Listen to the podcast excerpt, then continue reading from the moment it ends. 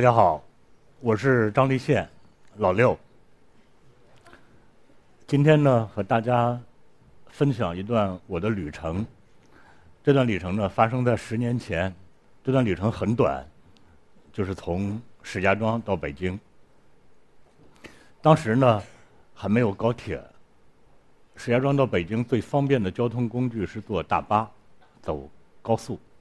这段旅程把我带向了另外一个事先我没有想到的终点。当然，这个终点从空间的意义上来说还是北京，但是呢，我的命运却发生了很大的变化。所以呢，今天愿意和大家分享一下。从石家庄到北京的大巴呢，我是下午三点多钟上的车。一般来说，到北京需要四个小时左右，到北京是七点钟左右。但是那天天降大雾，那个雾呢越来越大。大概到五点多钟的时候，这个车就像在黑暗中前行一样。所以呢，后来这个大巴车呢已经不敢在高速上走了，就。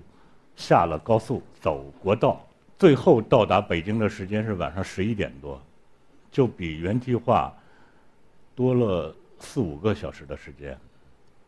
我不知道大家有没有跟我一样的体会，就是这个脑子很好使的时候，往往发生在旅途中，或者是发生在那种很嘈杂的那种环境里头。比如说，一帮朋友都去酒吧去玩。周围越嘈杂，这会儿你突然你会觉得自己的脑子特别的清明。当时呢，我大概的情况是这样的：从石家庄回到北京之后呢，就准备去一个新的单位去报道。此前呢，北漂的生涯已经持续了十年左右，呃，换了几家工作，呃，这次新的工作呢，呃，我会去那里做一个。不错的职务，呃，也会有一份不错的收入，并且呢，呃，按照描述，这家公司再过几年还能上市，呃，我还特意去打听学习了一下，就是什么叫期权，什么叫股权，已经开始自己在开始憧憬自己未来的那种有钱人的生活了。如果没有这四五个小时，可能。我的人生的这个轨迹大概就沿着这条轨迹走下去了。但是呢，当时这四五个小时，你就开始展开了，就是这种胡思乱想，就开始想。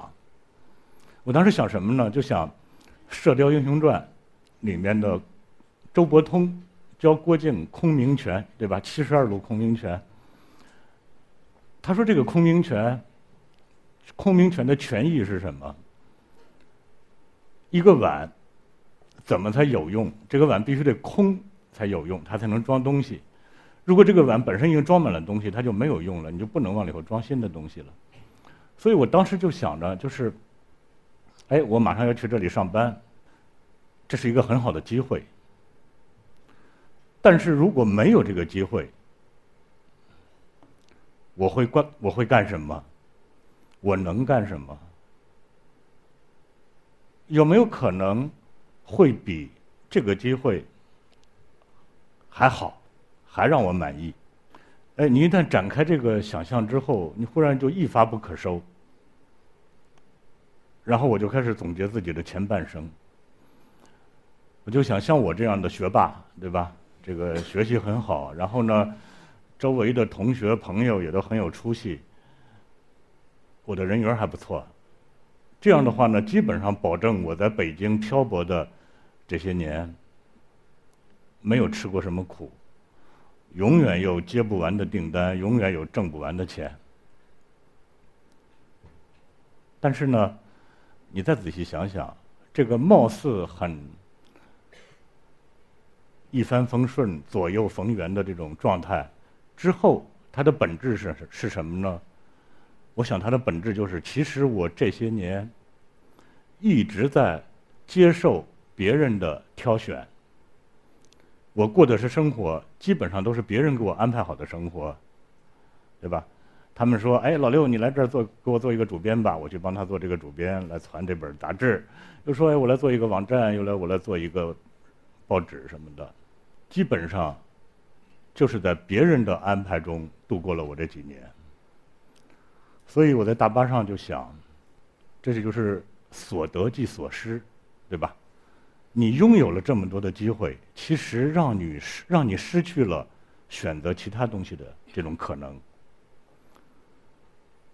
所以我也在想，就是我能不能不那么被动了？我主动的来选择，我先把我眼前拥有的这些机会都给它扫空，给它排空。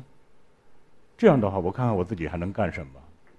单凭我自己的兴趣，单凭我自己的热情，我能干什么？哎呀，这一路上真是幸亏，这个车越走越慢，耗的时间越越来越长，就想了很多很多。最后还没有到北京的时候，我已经想好了，我回到北京要把这家公司的这个聘书给辞掉。我来做自己想做的一本书，可能现在大家一听这个故事，好像就是听起来特别有这种传奇色彩，对吧？好像这大家可能也都很喜欢这种这种情节剧，好像突然天降大雾，对吧？天赐良缘，让我有了这样一个机会，梳理了一下自己的生活，然后做出了一个全新的选择。但是呢，我这些年。我又回过头来再想一下那一次大巴之旅，和周围的朋友，和其他的这些比我更年轻一点的兄弟姐妹们来探讨的时候，我想他没有那么简单。在上大巴之前，事实上已经做了很多的准备工作。我更愿意和大家分享一下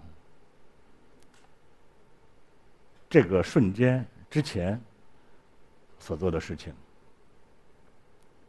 之前做的是什么呢？最重要的一个词叫心理建设。那时候的我呢，已经三十多岁了。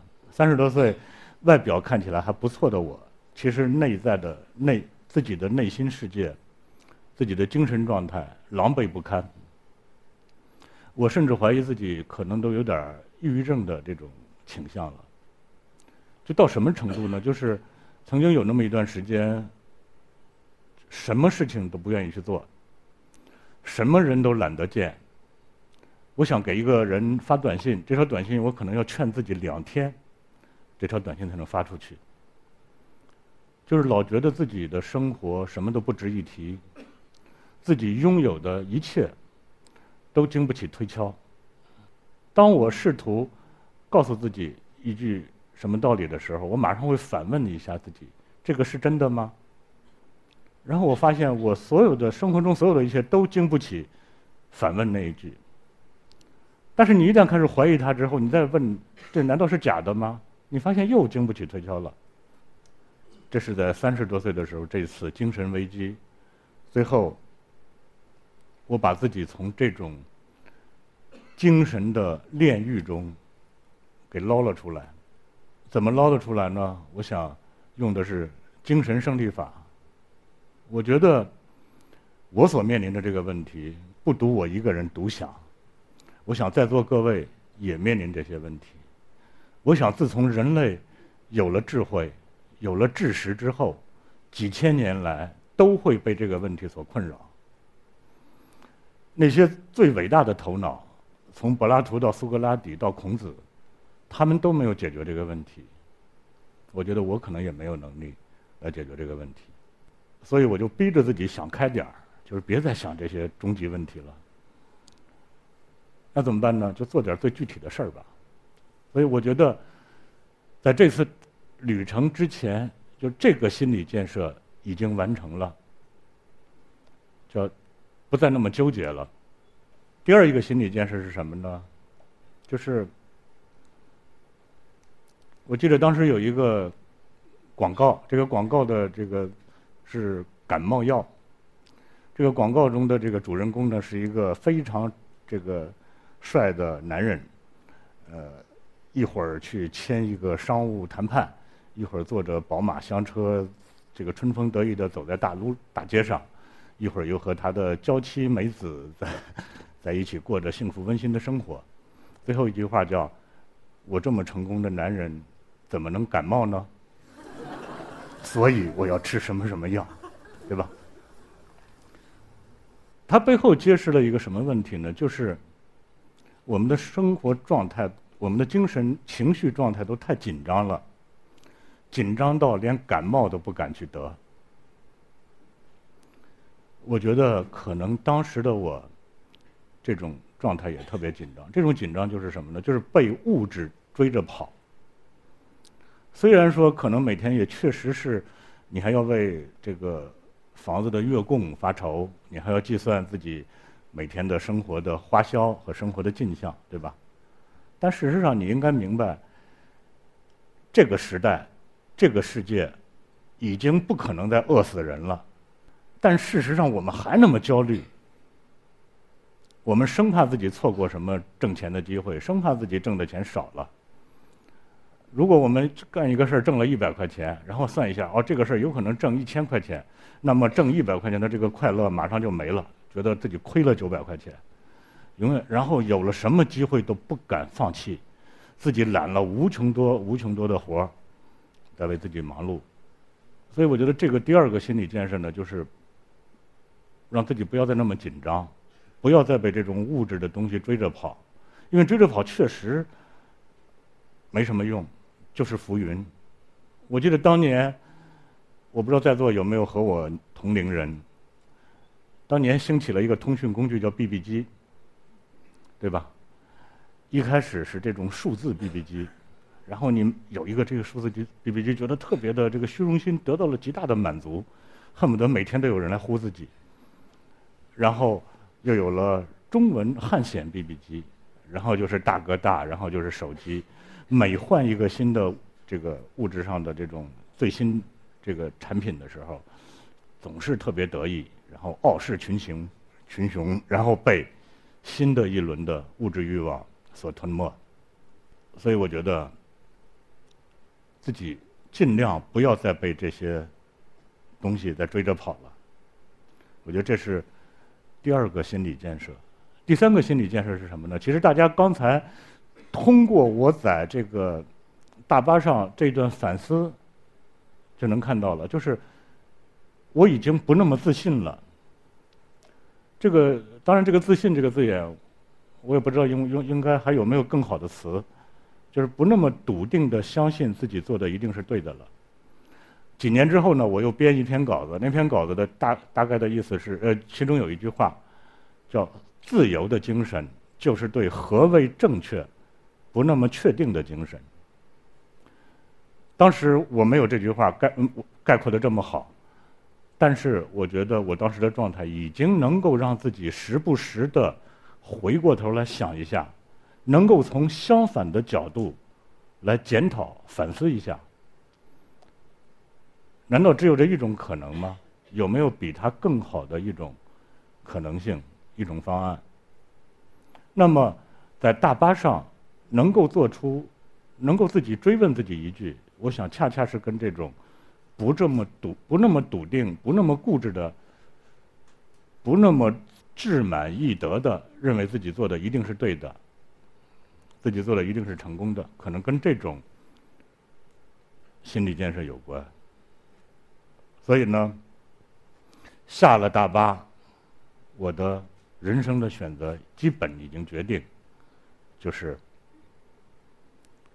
抛开已经有的这个机会，把自己彻底清空，就当自己什么都没有，就当谁都不要我了。我看自己能做什么。大家都看过《围城》，《围城》里有一个喜剧性的人物叫李梅婷，对吧？李梅婷呢？这个电视剧里是葛优老师演的，那个小说写的其实比电视剧更好玩。说这个李梅婷老师有一个什么习惯呢？就是每当他做一件特别得意的事儿之后呢，他总喜欢分出一个自己来，那个自己拍着自己的肩膀说：“老李，真有你的，对吧？”就这种自我自我赞美一下，这种意识，其实我们每个人都需要这样，对吧？或者夸一拍一下自己肩膀，哎，老六真有你的，你真棒，或者哎，老六慢着点，你再多想想。当时已经这么笃定的，已经那么坚定的做出这个选择的时候，我也分出了另外一个自己，拍了拍自己的肩膀，说：“再多想想。”所以接下来那几天，我完全陷入了一种那种就是迷狂状态。当时我太太不在家，她在石家庄，家里就我一个人，整天就是饿了就吃，然后困了就睡，基本上是晨昏颠倒，茶饭不思，想了那么好几天的时间，就在想自己这个选择应该怎么做。首先，我想很明确的一点就是，作为一个三十多岁的男人，对吧？不应该再拖累家人了。这个可能是我觉得，尤其男人在这方面经常表现的特别自私，经常会确定一个非常听起来非常伟大的目标，然后要求自己的爱人、自己的家人来让着自己，来哄着自己，来供养自己。所以当时我就在想。这个事儿肯定有一定的风险，包括抛弃那个机会，包括做这个事情都有一定风险。这个风险会不会影响我的家庭？自己也测算，包括后来等我太太回到北京之后，我又跟她商量，我们俩还看了一下我们家的存折，大概知道这个存折在上面存的钱，我们的房子的月供还能支持两三个月，就至少这两三个月之间，你还你还是可以再战斗一把的。对吧？包括对自己的能力、对自己的其他的方面做出的一些评估，我觉得这一点非常重要。我觉得大家不管是在创业还是没有创业这个名号，在做其他的事情的时候，能够自己对自己的行为负责，能够自己担当起自己所做的事情的后果。我和我太太，我们俩最好的一点就是，自从我们俩。踏上生活的这个旅程之后，我们没有再啃过老，不管吃苦也好，还是其他的事情也好，都是靠我们自己的力量完成的。那这是第一点。第二点是什么呢？就是要把事情做成。后来很多人在写我这一段听起来很动人的这个创业历程的时候，都说我好像是一个多么有理想主义的情怀的人，不是这样。我觉得更多的是现实主义，要把这个事情做出来、做下去，比总结它的意义、描述那种蓝图，我觉得更重要。当时我可能也经历了自己当年那种空想，空想之后是什么呢？那种状态叫有想法没办法，对吧？然后还是空想，然后再投入下一个空想，已经过了那个阶段，所以希望自己这件事情能够把它做出来。做什么呢？就是做我一直在心里只是一个朦朦胧胧的念头，希望做一本能够符合自己对一本书的理解，也符合读者的阅读期待。更像一本书的书，或者叫就是一本书的书。说起来好像就像绕口令一样，但当时我已经在出版业摸爬滚打了若干年，知道我们的很多书既不能让读者满意，编辑自己也不满意。我想我做的就是让书回归到书本身，这个可能算是一个。对这种蓝图的比较朦胧的一个描述嘛，那接下来就进入到非常具体的操作阶段。首先要给它起一个名字，我记得一开始想的名字叫“读本”，后来觉得这个名字不够好，又想了一个名字叫“仓库”，然后大家就知道了，最后合二为一，这本书的名字叫“读库”。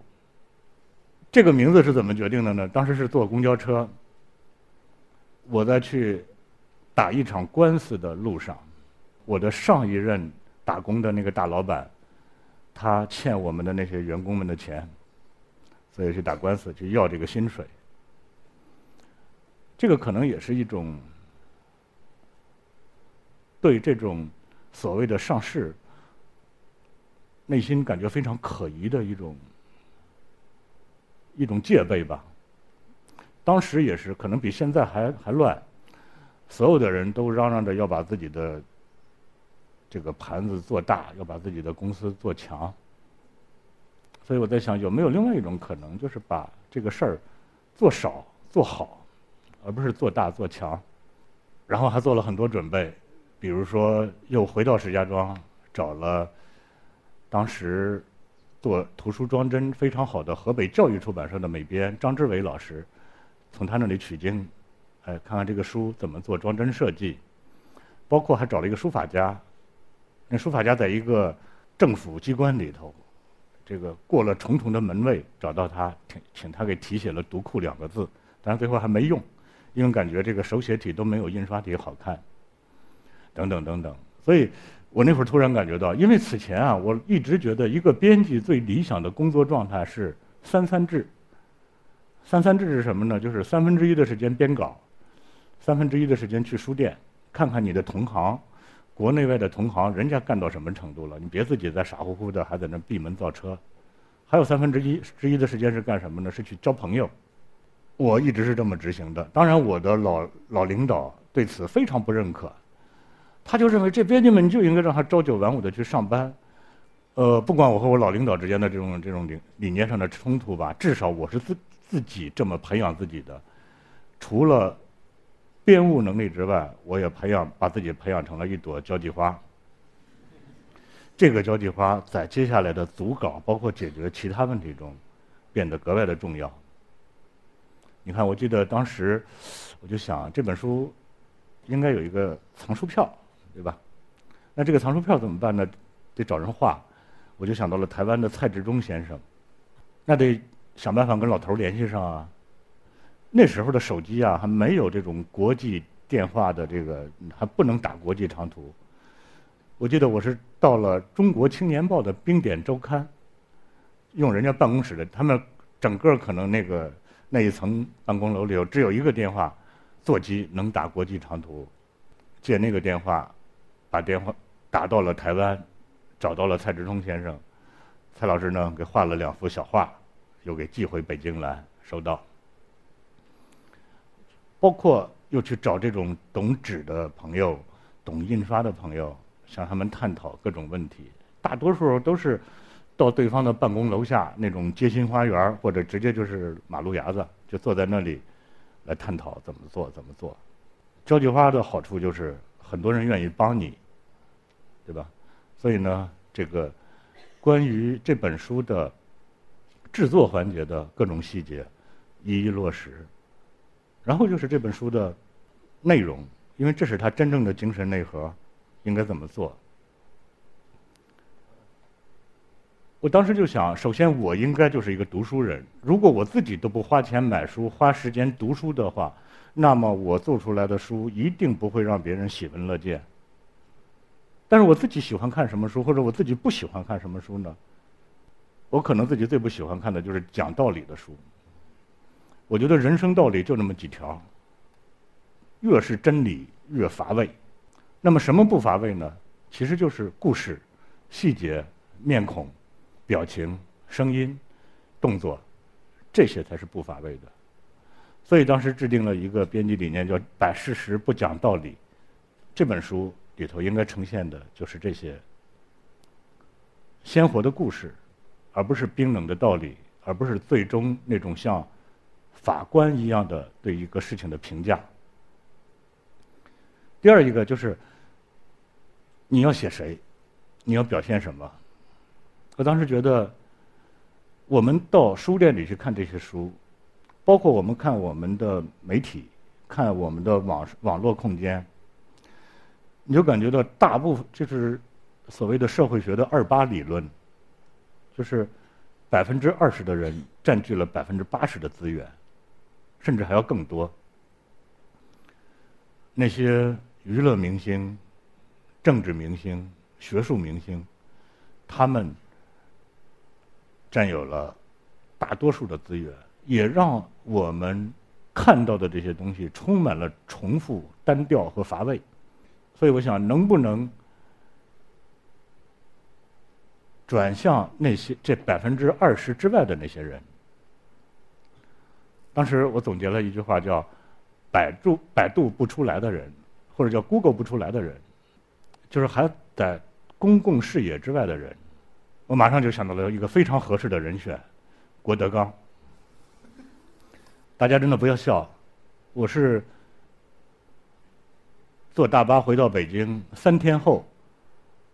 和东东锵商量写郭德纲的时候，那时候郭德纲还默默无闻。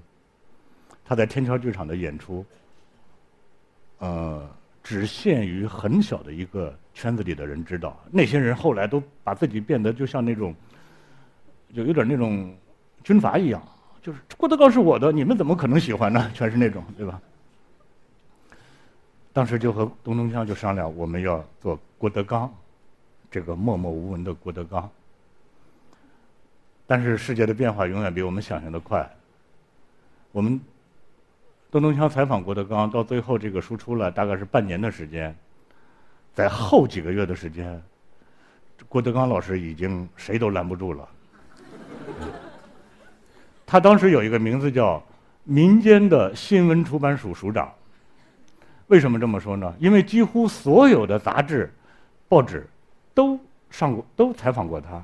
都发过他的文章和照片，就是他对中国的媒体的熟悉程度，可能超过新闻出版署的署长。那时候就连一个宠物杂志，都要让郭德纲抱个狗或者抱只猫上封面，那真的是到那个程度。但是我们依然很庆幸，就是我们在郭德纲老师被媒体大量的消费消解之前，我们采访了他，保存了他。就是一个纯天然绿色郭德纲，对吧？被我们保留下来了。其实这也是一个意义，某种意义上的抢救。这种抢救不不仅仅指我们把一个很了不起的一个人，在他消失之前，在他去世之前给他保存下来，也包括像郭德纲老师，他虽然现在依然健在，但是绿色郭德纲已经不见了，对吧？现在是一个红红的红色的郭郭德纲。哎，这一个编辑理念我们已经确定了，并且在此后呢贯彻的也还不错。还有一个，我觉得一直做的不够好，但是一直是我自己内心想做的。我想做什么呢？我想拿《红楼梦》来举例。我当年对人生特别绝望的时候，也是想到了《红楼梦》。《红楼梦》为什么伟大？是因为曹雪芹通过《红楼梦》里的。男男女女写尽了人生的悲哀，写尽了人生几乎找不到答案、找不到出路的那种困境。贾宝玉，我们敢想象贾宝玉会长大吗？会和林黛玉过日子吗？怎么被俗世生活击垮？怎么最后走向不可避免的死亡？等等，都是人类谁也找不到。出路的这种困境，那为什么高鹗的续作我们觉得不好看呢？因为他把这种悲剧归结到了具体的人身上，好像是王熙凤设了一个调包计，对吧？好，我们都去骂王熙凤就好了。那真实的生活可能不是这样，真正的好、坏、善恶没有这么简单。我就在想，贾宝玉的对立面是谁？是贾政吗？大家再仔细想想。贾政有什么坏？贾宝玉又有什么好？在当年贾政当政的那个时代，《红楼梦》成为禁书，因为我们同这个书里同情的是贾宝玉，对吧？那现在呢？应该说是在在一个贾宝玉当政的时代，贾宝玉和林黛玉、薛宝钗等等这些鲜活的青春的生命，成为主人公，成为主流。但是我们依然要想想那些被我们鄙视的贾政，他做错什么了吗？大家不妨再深入的想一想，贾宝玉长大之后有没有可能成为贾政？我觉得从逻辑上来说，最大的可能是他成为贾政，对吧？当然还有一种可能是他没有成为贾政。我想不管他。是不是贾政，都是一个悲剧，这个悲剧都是不可避免、不可逃脱，并且没有出路的。我也在想，读库有没有可能呈现贾宝玉，呈现贾政，呈现贾宝玉是如何成为贾政的，以及贾宝玉没有成为贾政的那种可能性又会带来什么？当然，这种这个野心一直还没有得到很好的实现，但是我一直在做这种准备。不管怎么着吧，九月五号坐大巴回到北京，接下来的这段时间，陷入了对这这本书的具体的操作中。最后到十一月初，这本试刊做了出来。这本书呢，当时印了一千多本是我几一包一包抱回家，然后。一页一页打开，真的是，就是那种新生儿的那种感觉。大家看刚才一直做背景的这张这张照片，这张照片呢其实是这本书的扉页上的扉页的一角。读库零六零零底下的时间是二零零五年十一月六号，这是我给自己留的一个小彩蛋。二零零五年的十一月六号是我的三十六岁生日，人生的第三个本命年，做了这样的一个选择，做了这样的一个决定。可能还有一个悬念，很多朋友会感兴趣，就是当年被我拒绝的那家公司，对吧？因为按照一个故事，一个故事片来说，它最后的结果都要对什么事儿都有个交代。那家公司怎么样了？其实不外乎几种可能，一种可能就是我混得特别惨，那家公司特别棒，对吧？他们的连前台的这个这个前台的接待人员都成为百万富翁，然后我非常的懊恼。对吧？他们见到我之后，小子，幸你看你当年没有跟我们走。还有一种可能是，他们混的也不怎么样，我自己暗自庆幸，得亏当年没有和他们在一起，是吧？其实，当我决定做读库之后，我第一个商量的其实就是那家公司的一个老总。我说我决定不去你那儿了，我要做这样的一本书。他听我描述完了之后，他说：“我支持你。”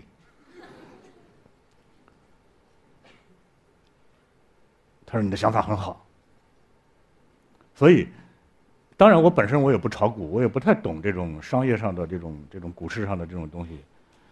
我想我不用再去关注那家公司怎么样了，因为离开那家公司，我来做我的事情，这是我自己的选择。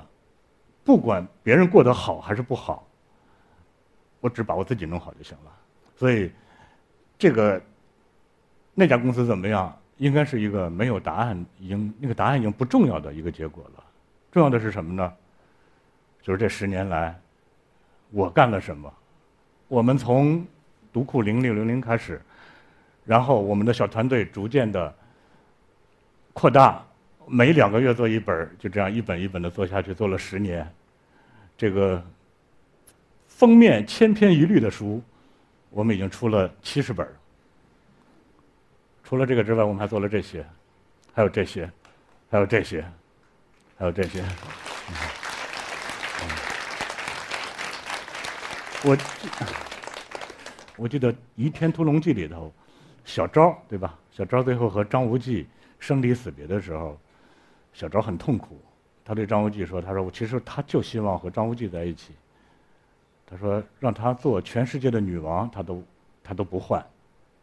我这十年是我生命中最好的十年，让我做全世界的男王，我也不换，对吧？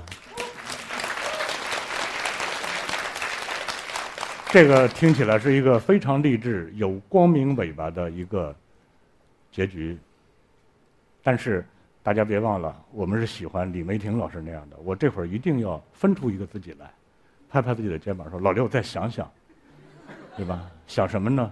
十年前自己身处一种精神的困境中的时候，努力把自己从那个监狱里捞出来。现在我经常还会在想，我们是不是还处在一个更大的监牢里，更大的监狱里？我们的路，我们的旅程还远远没有结束。”接下来，我们继续去寻找新的意义，开始新的旅程。谢谢大家。再见。